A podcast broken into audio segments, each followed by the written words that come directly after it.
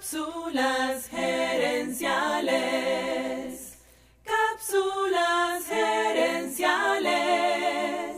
Saludos amigas y amigos y bienvenidos una vez más a Cápsulas gerenciales con Fernando Nava, tu coach radial. Esta semana aquí en Cápsulas gerenciales estamos hablando acerca de la zona de confort. En el pasado he sido un gran crítico de la zona de confort, pero con los años he aprendido que la zona de confort no es mala en sí misma lo malo es cuando nos quedamos en ella más tiempo del que nos conviene. La zona de confort es como nuestra cama. Es buena, es necesaria y es cómoda. Pero si nos quedamos acostados 16 horas al día, estamos perdiendo la oportunidad de construir la vida que queremos tener. Déjame hablarte de la relación entre zona de confort y disciplina.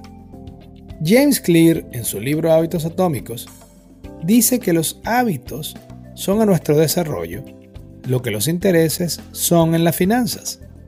Su impacto en un día parece mínimo, microscópico, pero con el tiempo su efecto acumulado es inmenso. Entonces puede parecer contradictorio promover por un lado la creación de hábitos, de hacer algo de la misma manera siempre, y por otro lado de hablarte de los beneficios de salir de la zona de confort, de cambiar la manera en que hacemos las cosas. Pero creo que como muchas cosas en la vida es cuestión de equilibrio.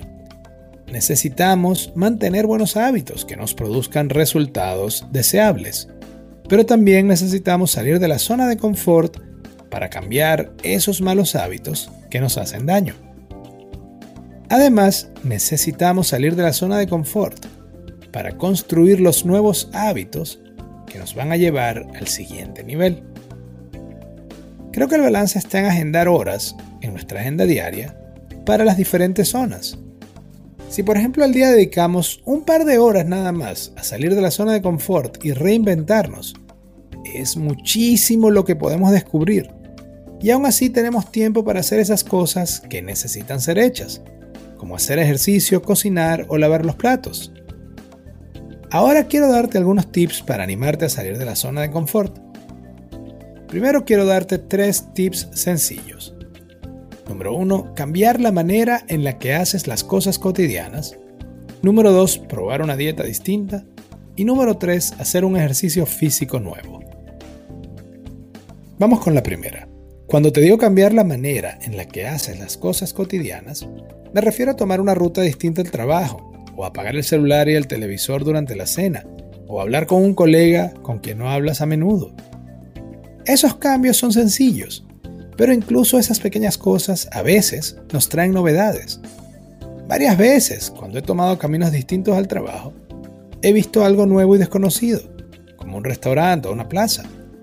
Y muchas veces termino planificando una visita luego a ese sitio.